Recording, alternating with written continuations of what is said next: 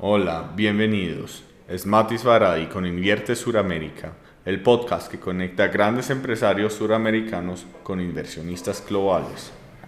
Tengo el placer de entrevistar a un empresario eh, increíble que está haciendo eh, un gran trabajo en el sector eh, del B2B con toda la parte del aprovecho de los recursos. Bienvenido, Octavio Torres. Muchas gracias, Matis, por esta invitación. Un gusto estar acá en este espacio acompañándolos. Bueno, cuéntanos qué es Valopes, a qué se dedica la empresa, claro. son. Bueno, el propósito de Valopes surge de entender que la información ambiental en las organizaciones se está desaprovechando, que los datos, si bien hoy en día se utilizan cada vez más para comunicar, eh, la forma como estos datos de, asociados a consumo de energía, a consumo de agua, a consumo de materia prima, generación y gestión de sus residuos y excedentes, eh, pues se están quedando en un papel en muchos casos no solamente porque pues, hay un requerimiento de las autoridades para poder dar cumplimiento, sino adicional pues, en esos reportes de sostenibilidad que cada vez más empresas están consolidando, pero ahí llegan. Y vemos que los datos son un potencial catalizador para que esa información operacional permita consolidar esas estrategias que las empresas cada vez más están desarrollando para ser tanto carbono neutrales como en temas de economía circular y uso eficiente del agua, que como bien tú lo decías, son recursos necesarios para no solamente poder operar y producir, sino también eh, pues para nosotros sobrevivir en este eh, fenómeno tan importante que es el planeta, que nos entrega eh, pues un bienestar y unos ecosistemas muy valiosos. ¿Y cómo encuentran esa información, esos datos? Eh, ¿De qué manera lo, están aprovechando? Pues, Claro, muy buena pregunta. Primero, em, ser muy claro que en la mayoría de organizaciones y operaciones, no solamente en Colombia, sino en la región y también en otras partes del mundo, esta información es capturada de manera manual, papel, lápiz y mucho Excel. Eh, y se captura precisamente porque pues, es un tema operativo, un OPEX dentro de las organizaciones, para poder dar cumplimiento y poder tener como papeles en regla y poder operar. Eh, pero pues esos datos al quedarse en repositorios como eh, spreadsheets o páginas de Excel, pues muchas veces quedan volando y no se están aprovechando. Entonces ahí es lo primero lo que trabajamos, en cómo mejorar esa captura de datos eh, a partir de nuestra plataforma que está en la nube, que adicional a eso nos permite tener versiones para diferentes países. Entonces, para organizaciones que tienen operaciones en múltiples sitios, pues pueden capturar su información que quede estructurada bajo el requerimiento legal de cada país, pero que adicional a eso puede quedar centralizada y puedan hacer comparaciones, entender cómo están las diferentes plantas, porque una planta está consumiendo más electricidad que la otra o más gas que la otra, y entendiendo que eso pues, tiene unas implicaciones muy grandes en cuanto eh, a las contribuciones en gases de efecto invernadero, que son en últimas las que contribuyen al cambio climático eh, y pues entendiendo que hoy en día estamos en una emergencia climática, pues las empresas eh, se están exponiendo cada vez a legislaciones más fuertes, por ejemplo acá en Colombia. Te cuento, el mecanismo como las empresas trabajan esto para poder de alguna manera certificar que están eh, reduciendo estas emisiones es a partir de medir su huella de carbono, que la hemos escuchado y de pronto puede ser muy etéreo, porque tú lo mides en unas unidades que son, son dióxido de carbono o CO2, CO2, CO2, sí. Eh, pues eso qué es, una molécula, es, pero de todas maneras ha sido el mejor mecanismo para poder entender cómo desde la operación y de los consumos de una organización en temas de energía, sustancias y químicos que contribuyen, deben ellos plantear eh, pues una estrategia para reducir. Y como mencionaba, en Colombia, pues este tipo de huella o este tipo de mediciones tienen tres enfoques o se delimita el sistema operacional a tres niveles. Uno que son las que se generan dentro de la organización, que es por consumos de, no sé, ACPM o consumos de carbón o de gas para las máquinas que tú puedas operar. Después el enfoque 2, que son las que provienen eh, de la electricidad, que si bien tú las consumes dentro, tú consumes electricidad, pues esa electricidad ha sido producida fuera de tu frontera organizacional. pero pues es muy fácil de medir porque estos son métricas que se hacen a nivel nacional. Eh, cada país sabe, dependiendo de su matriz energética, en el caso de Colombia, pues tenemos una matriz energética eh, bastante eh, renovable, porque sí, en su gran mayoría, y cuando hay fenómeno de niña, en últimas pues hay sequías y por ende toca prender eh, las termoeléctricas que son a gas a carbón, entonces pues eso hace que haya mayores emisiones, pero en otros países donde pues se requiere mucho carbono o gas, pues las emisiones son superiores.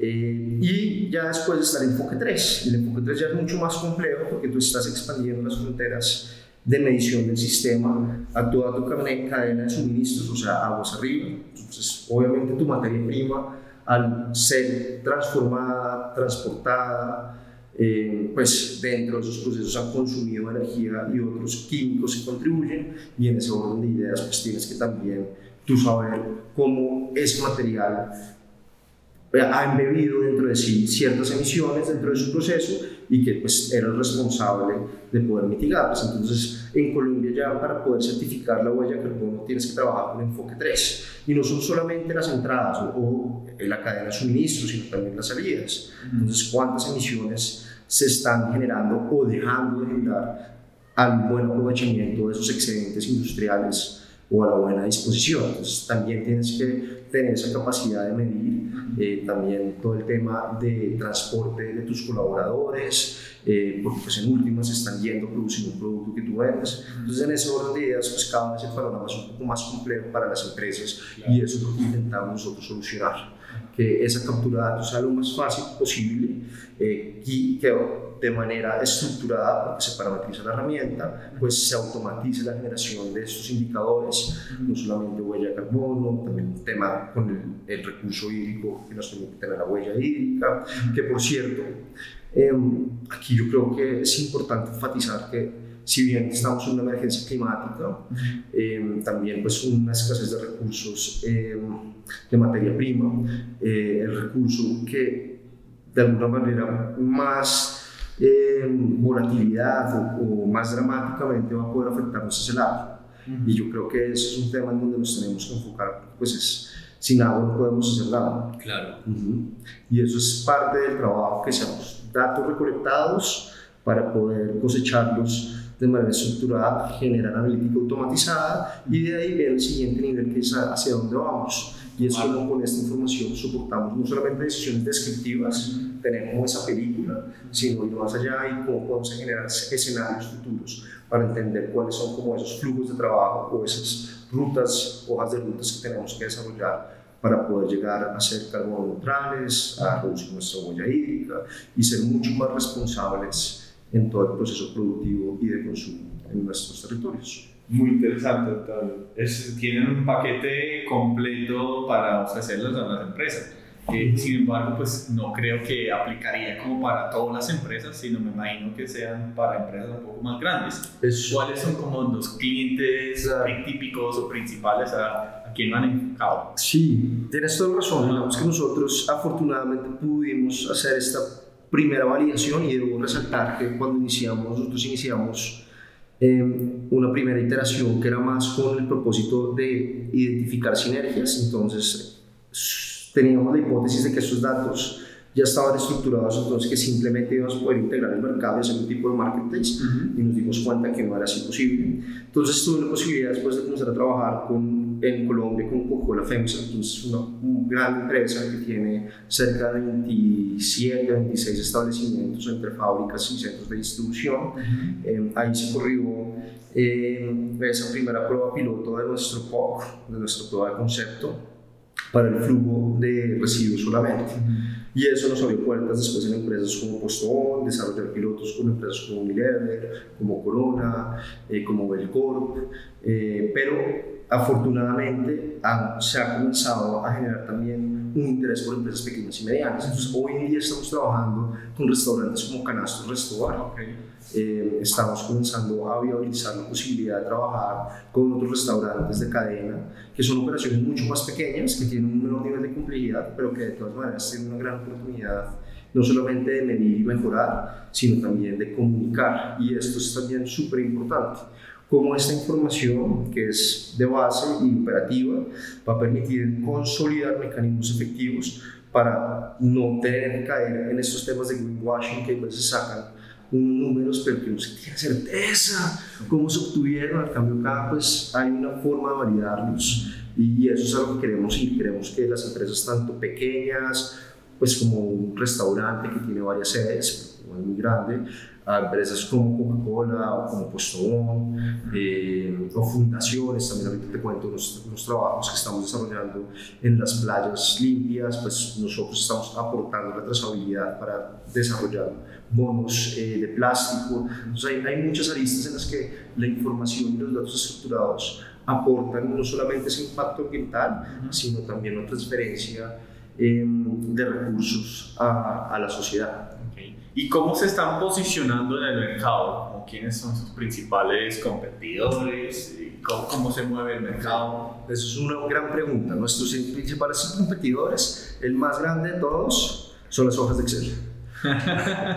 Afortunadamente. Ah.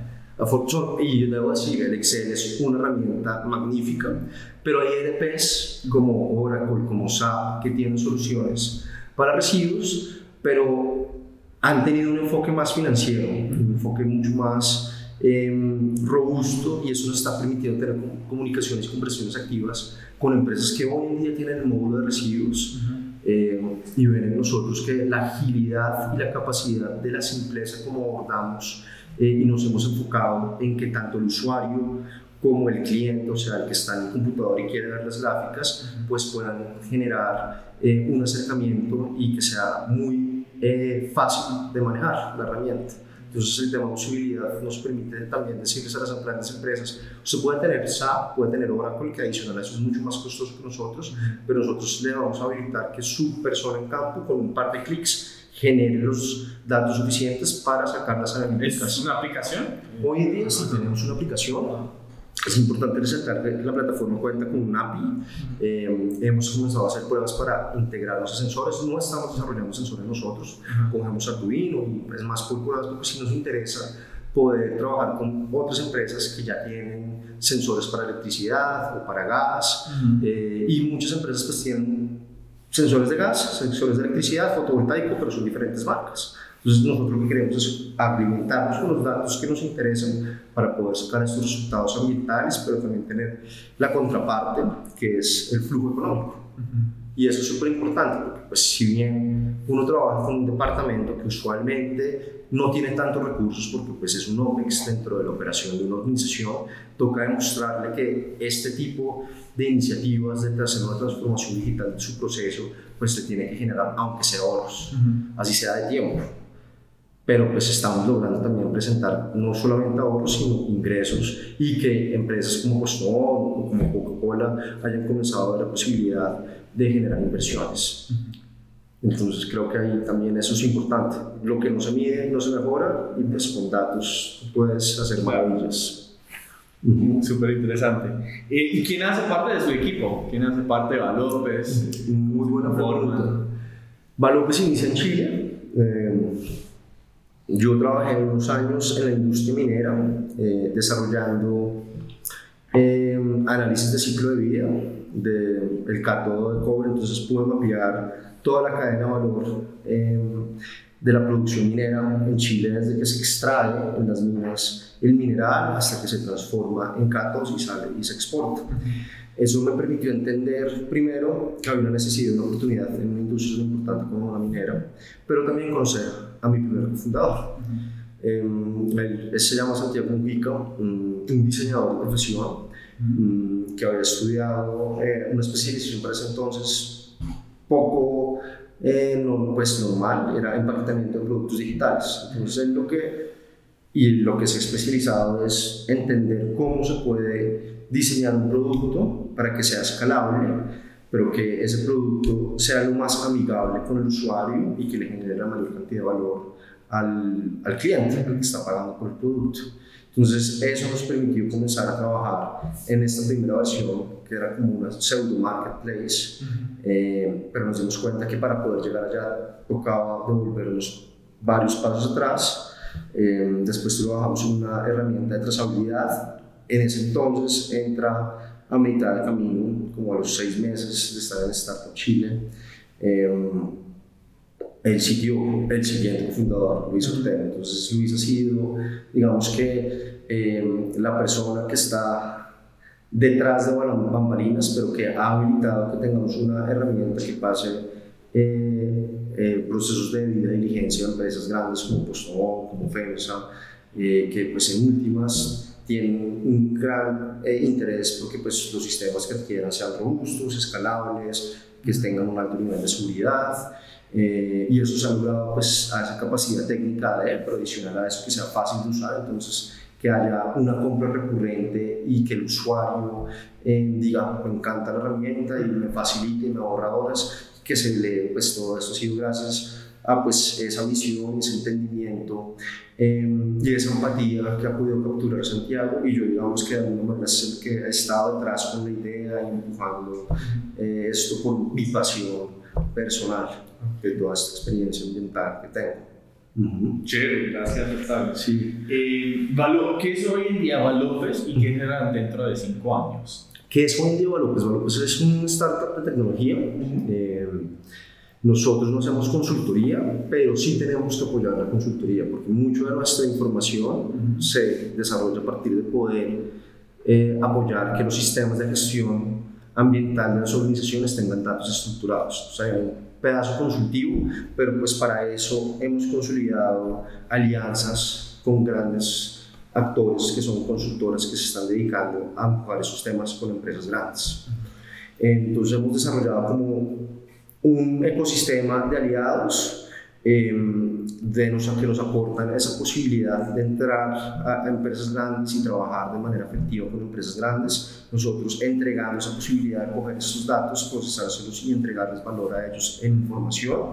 Eh, pero donde tenemos que ir es no solamente en quedarnos en ser una herramienta de gestión de información, sino hacia donde tenemos que mirar es cómo podemos con esta información ayudar a que las empresas efectivamente tengan acceso a las mejores opciones para compensar sus emisiones, para aumentar su, eh, sus retornos eh, o generar ahorros dentro de su operación y permitir que haya un ecosistema digital en donde se encuentren todos estos actores alrededor de estas posibilidades de aprovechamiento, de reforestación, em, de tecnologías para una mejor gestión del recurso hídrico, etcétera, etcétera, etcétera.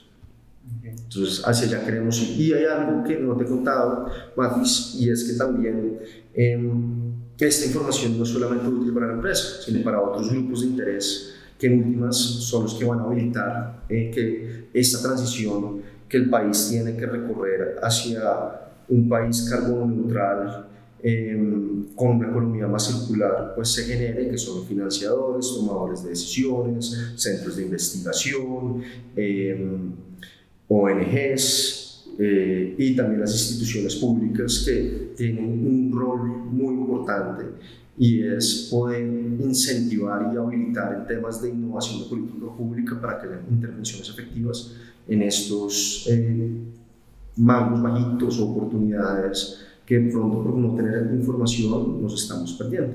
Y ahí es en donde nosotros entramos y para eso se desarrolló un servicio que es el Laboratorio de Datos para la Economía Circular, y ahorita estamos trabajando de la mano con varios territorios en el país eh, para estructurar estos proyectos y poder eh, ser financiados por banca multilateral, en donde lo que estamos desarrollando es una planeación estratégica eh, basada en escenarios futuros, o sea, es llevar a la analítica descriptiva a la prognosis, poder permitirles a ellos con unos datos visualizar cuáles pueden ser los potenciales caminos, caminos y definir cuáles son esos pasos a seguir para poder alcanzar esos escenarios previstos en donde aumenten tasas de aprovechamiento, se genere más trabajo, se reduzcan emisiones, se genere inversión en infraestructura, eh, que en últimas pues es como el catalizador que queremos ser nosotros con toda esta información y esta capacidad analítica que hemos venido desarrollando en el tiempo. Okay, ¿Y cómo es el modelo de negocio de Valores? Perfecto. Entonces, al ser una plataforma en la nube, tenemos un modelo que es un software as a service, un software como servicio, eh, que se está enfocando en, pues, en empresas, entonces B2B, y nosotros cobramos básicamente es por establecimiento o unidad productiva digitalizada y flujo dentro de la universidad, dentro de la, de la unidad eh, digitalizada. Entonces, como, como te decía, los flujos con los que trabajamos son energía, agua, materia prima, generación y gestión de residuos y producto manufacturado. Entonces, son la entrada de recursos y la salida de producto, de excedentes de ese, de ese proceso productivo y las contribuciones que se generan que son esas emisiones como CO2, como huella hídrica, como huella ecológica, que son las que las empresas tienen que comenzar a tantear cómo pueden reducir dentro de su operación o compensar también. Okay. ¿Y, ¿Y, cómo es la rentabilidad eh, por cliente? La, bueno, hacer un software as a service lo interesante es que acá la inversión es en capital humano. Sí. Porque pues la infraestructura uno ya se tiene consolidada, Obviamente pues siempre hay una posibilidad, hay, hay nuevos em, accesorios claves para mejorar y hacer robusto, pero pues esto es escalable. Entonces acá esos costos son marginales. Eh, la rentabilidad que ahorita estamos teniendo no es la más alta porque estamos quemando plata para poder crecer. Eh, pero en software as a service ya cuando nos estabilicemos deberíamos estar llegando a un 60, 55%, hasta hay algunos que llegan al 80%, que eso es como lo que uno encuentra en la literatura. ¿Y qué tipo de lifetime value tienen por cliente como un estimado? Buenísimo, esa es una buena pregunta. Hasta el momento nada más había un cliente que por temas em, internos de ellos no pudieron seguir con la herramienta, pero no ha habido más church que eso. Eh, y son contratos anuales, perdón, son licencias anuales a contratos a múltiples años. Entonces, uno ya uno dentro de una organización, ¿qué es lo que sucede? Por ejemplo, el caso de los no solamente lo renuevan, sino comenzaron con residuos, ahorita están viendo energía, después quieren ver agua, entonces hay un upsell constante eh, y como tenemos esa capacidad también no solamente de capturar esos datos, sino también de hacer business intelligence, porque tenemos también dentro del equipo eh, especialistas en data science, les podemos vender reportes a la medida eh, que pues no son tan costosos, pero generan un costo recurrente y pues si el equipo, si ellos no tienen un equipo de científicos de datos, pues pueden recurrir a nosotros para poder mostrar esos resultados de mejor manera. Sí, entonces es, es como eso. ¿Y hacia dónde tenemos que ir? El futuro. Tenemos un B2B, tenemos acá una capacidad de desarrollo de analíticas de business intelligence que es pues dependiendo de, de, las necesidades del cliente y hacia dónde tenemos que mirar es hacia una generación de marketplace en donde podamos nosotros con esa misma información comenzarles a indicar a las empresas, mire acá usted tiene la posibilidad de reducir costos, de generar un ahorro en CO2 y que la empresa toma decisiones sobre esta información y poder hacer esa conexión y que tengan esa trazabilidad. Hay mucha gente que nos ha preguntado, ¿y blockchain no le interesa meter? Digamos que no es que sea algo que nos trasnoche, sabemos que en el momento que sea necesario uno puede entrar un, o sea, un ledger de tantos que estos hay, privados. Eh, es, un más de, es, es, un tema más de poder tener un ecosistema consolidado para que queden todos dentro de un protocolo y pues ya comenzar a hablar de temas más de trazabilidad, un poco más peer-to-peer como tal. Okay. ¿Y cuál ha sido el mayor logro de Valopes? El mayor logro, yo creo que ahorita poder comenzar a ser tenidos en cuenta, no solamente para esos negocios con empresas tan grandes como Postón, como Coca-Cola, em, interactuar con empresas de, ese tamaño, sino que los territorios vean valor y la necesidad también de poder apalancar sus procesos en temas de economía circular y de eficiencia energética y carbono neutralidad con nosotros, lo que nos ha habilitado a tocar puertas y que nos abran las puertas los bancos eh, multilaterales, eh, los eh, actores de cooperación internacional. Entonces, digamos que hemos tenido un proceso trabajando acá con la GIZ en temas específicos de información y que estos actores que están comenzando a invertir fuertemente en temas de GovTech nos vean como una solución para aportar a los países y a los territorios en alcanzar metas con temas de sostenibilidad. ¿Hasta ahora únicamente están vendiendo en Colombia o también ya tienen clientes por fuera? Actualmente tenemos, este, este mes precisamente comenzamos nuestra primera implementación con un cliente en México, del sector aeronáutico. Entonces para nosotros es muy chévere porque ya estamos haciendo la versión para, para México, donde hay unas diferencias normativas. Mm, y también tenemos unas conversaciones muy avanzadas con Grupo La Mosa, que es eh, el mayor productor de cerámicas a nivel mundial. Eh, y se está generando todo un proceso. Eso también en parte se que estamos haciendo parte del corte actual de Mass Challenge y pues nos están generando una red de contactos muy interesante, corporativa, eh, para poder también como entrar de una manera mucho más efectiva en cuanto a recursos y tiempo al mercado mexicano. Sí. Eh, y bueno, ¿qué tipo de inversión están buscando y de cuánto estamos hablando? Perfecto, ahorita estamos con una ronda de inversión semilla. Eh, estamos eh, buscando 1.6 millones de dólares por medio de un SAFE. por un 20%, es una valoración cercana a los 8 millones de dólares, 7 puntos y pico.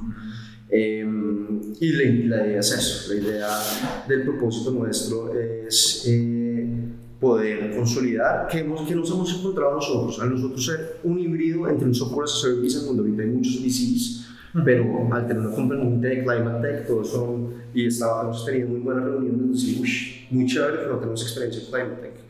Cuando tengo un impresionista líder, nos cuenta. Entonces hay una lista de gente que quiere hacer un follow-up pero no hemos encontrado todavía y estamos, pues hay un par que están interesados en liderar y estamos en conversaciones. Lo chévere es que los que más están interesados en liderar, las conversaciones más calientes, no son con VCs, sino con fondos corporativos. Los fondos corporativos, por ejemplo, estamos en una em, conversación avanzada con el de Coca-Cola. Em, están como, bueno, sigan, métanse a este otro recurso porque ven ellos que es natural porque pues, en últimas les ayudamos a solucionar un problema de su cadena de producción. Lo mismo está pasando con la MOSA. La MOSA, que es esta empresa que te decía, ellos están estructurando su fondo y la persona que nos trajo fue el, la persona encargada, encargada de estructurar el fondo que nos estaba abriendo las puertas internamente para validar que también la solución les aplique a ellos y pues también está yendo muy bien con ellos. Y así también hay otros fondos corporativos que en la región están por lo menos, sí, como, bueno, como he pasado. Y em, el BIT, el BIT Invest, también ahí estamos con unas conversaciones avanzadas que tienen mucho interés. Eh, entonces, pues esperamos pronto poder eh, cerrar. Lo que sí yo me he enfocado, nosotros abrimos esta ronda eh, a finales de mayo, más o menos, ya como en forma pero me di cuenta que necesitamos trabajar más en tracción. Entonces ahorita estamos muy, muy, muy enfocados en aumentar la tracción, en tener muchas más empresas a bordo, como demostrar que somos capaces de trabajar en diferentes sectores industriales, pero también en otras regiones de, de, de, Latinoamérica eh, y, por qué no, del mundo, eh, para que también los inversionistas vean esa capacidad de escalabilidad. Porque al no entender esas necesidades ambientales, eh, pues, y al no haber muchas empresas como nosotros, eh, pues están como, uy, bueno, este, este, este ¿qué, ¿qué, bicho es? ¿Cómo me lo como? ¿Cómo, cómo lo apoyo? ¿Cómo lo aporto? Pero creo que este es un muy buen momento porque en últimas, como alguien me decía, la ola está comenzando y estamos montándonos enfrente de la ola, entonces pues estamos como surfeando la mejor parte de la ola. Creo que ahorita, con el empuje que se viene por pues todos estos recursos que se están generando o consolidando para afrontar la crisis climática, una solución como la nuestra que con datos puede aportar, claro. tiene mucho sentido. Eh, ¿Y qué van a hacer con esa inversión? Perfecto, muy buena pregunta. Lo primero, consolidar el equipo de ventas.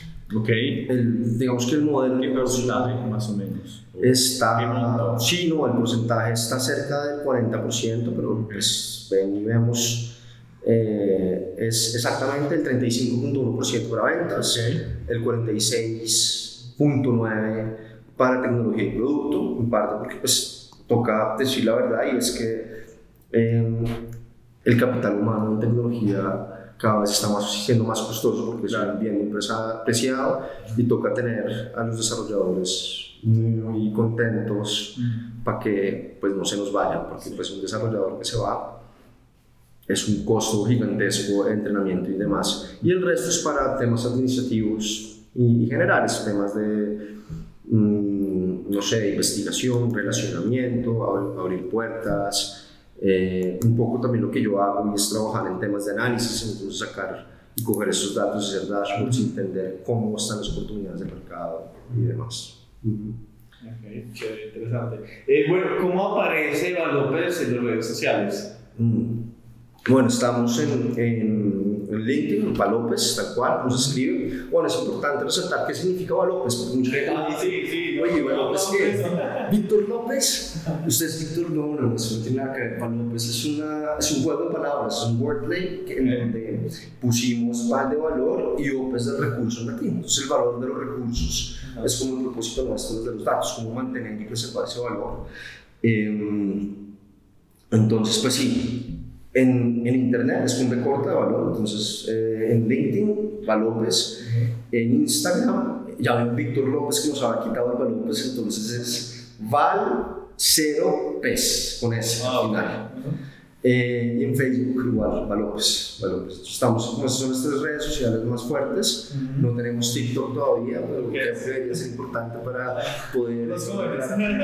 que es el mercado más grande. Eh, y ya, bueno, en YouTube también tenemos un canal. Canal. Sí, sí, sí. Eh, sí. Y digamos que es uno de los temas también importantes que se quiere fortalecer con nuestros recursos eh, y es estructurar una estrategia eh, de posicionamiento en marketing. Pero sabemos que nuestra principal fuente de venta no va a ser eh, marketing digital como tal, pero sí, sí queremos es generar como una expertise y ser una voz en todos esos temas líderes que le- les valor a los supervisores, operadores ambientales, a los gerentes de sostenibilidad y demás, que tengan esa referencia de qué pueden lograr hacer ellos con sus, con sus datos y información. Ok, chévere, chévere. Eh, y Octavio, ¿cuál ha sido como el mayor, mayor reto eh, siendo emprendedor? Mm, el mayor reto, pues no sé, a ver, esos- hay muchos retos. Desde, ¿Dónde empiezo? Sí, empiezo, se saca la lista, pero es un papiro. No, pero yo creo que eh, el, el mayor reto de ser emprendedor es poder generar una inercia, que la gente, crear una voz que le crean a uno, ah, mire, este es Octavio, este es pues, o sea, que lo referencien, y que el voz a voz hable bien del trabajo. Eso es el, ma- el mayor trabajo. Y para lograr eso uno tiene que ser consistente, persistente y nunca desistir. Eh, porque pues muchas puertas se le van a cerrar en la cara porque no confían, porque pues uno está muy pequeño, eh, pero ser, ser persistente y también eh, yo creo que entender que cuando uno está en un proceso de venta o un proceso de relacionamiento, siendo una startup y sobre todo trabajando con corporativos, eh, pues uno es nadie. Entonces, pues que no lo tratan a uno porque sea un tema personal, pues sino porque ¿quién es usted para decirme esto? Entonces toca generar ese vínculo de confianza para que haya una credibilidad y ya una vez se genera esa credibilidad, pues se comienza a generar un efecto de bola de nieve que las- hace que las mismas puertas se comiencen a abrir per se. Entonces sí, eso, eso yo creo que ha sido lo más difícil, más allá de que obviamente eh, tener que gestionar gente no siempre es lo más fácil por temas de tiempo, por, por mil razones. Eh, tener que gestionar clientes hay veces no es tampoco lo más fácil, pero si uno intenta ser como más allá de empresario o emprendedor persona, también logra que pues, todos esos percances se puedan fácilmente hablando, conversando y siendo empático, eh, como destrabar. Chévere. Muchas gracias, Octavio. No. Eh, bueno, para finalizar, eh, una última pregunta como más enfocado hacia el mercado latinoamericano. Eh, ¿Qué piensas sobre el mercado latinoamericano y sus posibilidades de crecimiento? Ok, no, pues yo creo que por lo menos en nuestro segmento todo está por hacer afortunadamente. Las legislaciones en los países cada vez están siendo más, mm, sí, de alguna manera más fuertes, solicitando mayor información, mayor nivel de detalle en estos temas, en parte también porque hay una presión internacional. Eh, y veo que para, los, para el sector ambiental eh, en general se ven unos años muy dinámicos, muy, muy dinámicos. eh, porque también los mercados, cuando entendiendo que pues gran parte del Producto Interno Bruto de esos países es exportación y exportamos a mercados como el europeo, el norteamericano, el mismo japonés, eh, cada vez ellos están también aumentando esa vara de eh, sus requerimientos en transparencia ambiental. Entonces ahí hay una gran oportunidad para apoyar y no solamente apoyar, sino demostrar que el trabajo que se está haciendo acá en, en esta parte del mundo de estos temas pues es eh, para ser replicado en otros territorios. Entonces creo que muchas cosas muy interesantes están pasando y tenemos un gran potencial de crecimiento en todos esos temas de sostenibilidad y ambientales y demás. Ok, chévere. Muchas gracias, Octavio. No, con mucho gusto. Gracias por esta invitación y por este espacio tan ameno y de poder conversar, con, conversar y contar un poco del trabajo que hemos hecho y que queremos seguir haciendo en, en la región. Ok, súper, perfecto. Este ha sido un capítulo más de Invierte Suramérica. Gracias por escucharnos y esperan la próxima semana la siguiente entrega de nuestro podcast, donde conectamos a grandes empresarios suramericanos con inversionistas globales.